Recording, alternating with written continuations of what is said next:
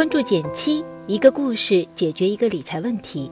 在公众号搜索“减七独裁，简单的减，七星高照的七。关注后回复“电台”是本电子书，请你免费看。当地时间二月二十四日，华为公司在西班牙巴塞罗那举行了新品发布会。我的朋友圈瞬间被一部手机刷了屏，它就是华为 Mate X。严丝合缝的折叠屏幕，目前世界上最快的 5G 手机。不懂技术，仅仅被外形征服的我也膨胀了，产生了想买的冲动。然而，这部手机的价格也确实过分美丽，两千两百九十九欧元，折合人民币一万七千五百元。发布会举行的时候，中国时间已经是晚上了。第二天一早到了公司，发现小伙伴们都在聊这款手机，没想到。大家是齐刷刷的表示绝对不会买，大部分小伙伴自然是嫌贵，当然也有人表示新技术刚开始使用，肯定有很多问题，不想做个小白鼠。有个同事态度就特别坚决，他说：“5G 说了这么久了，谁知道什么时候才能真的成为现实呢？”总之，大家的回答就一句话：不约不约。对于这部手机，你是怎么看的呢？会考虑购买吗？原因是什么呢？欢迎点赞留言和我交流，我会看哦。我来说说我的想法。每当有新事物诞生，人们总是会有这样或那样的疑问。还记得一三年的时候，微信公众号刚诞生不久，我也和朋友开始一起写减七独裁。那个时候我还是个上班族，白天要应对繁忙的工作，晚上回去日更公众号。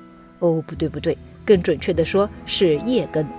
当时我的同事们都很好奇地问我：“你写这些东西给谁看啊？有钱赚吗？”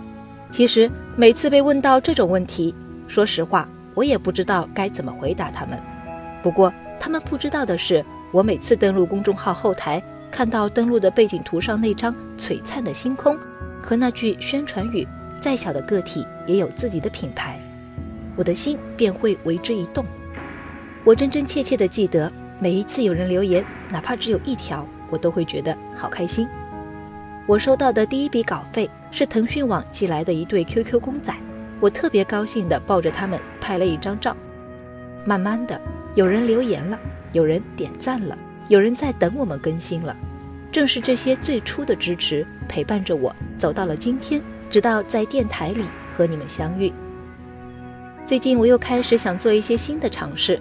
我在哔哩哔哩和一个国外很火的视频网站 YouTube 上关注了好多视频博主，在这些网站上面，我看到各式各样有创意、有想法，还有能力落地的人们，他们做出了好多好多有意思、有思考的内容。其中有个男生发布了一条视频博客，分享自己心情的低谷。他说：“每当我想要放弃的时候，看到那些朋友自己做的视频，分享着自己的点滴，充满了梦想与希望。”激励着我坚持自己，帮助他人。那些激励过我的主播，许多只有几千个粉丝，然而他们的视频却依然很棒，给观众带来启发和思考。作为他们的粉丝，我能够强烈的感受到他们的作品给我带来的价值。他的这些想法，其实都让我想到了当初的自己。作为这个男生的粉丝，我也同样想告诉他，你做出的这些内容真的很棒，他们也在潜移默化的影响着我。影响着很多想通过视频来表达自己的人，所以，请你要相信自己，也要继续加油的坚持下去。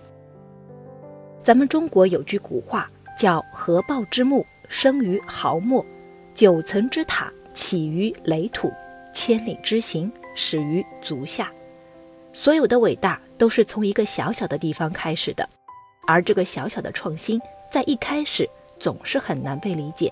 我一路走来，深知这个道理，但是我也知道，如果能坚持着走下去，那么最后不管成功或是失败，其实我们都不会后悔。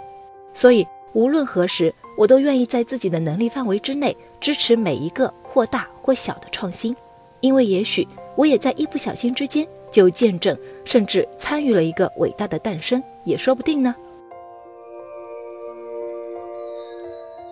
好了，今天就到这里啦。右上角订阅电台，我知道明天还会遇见你。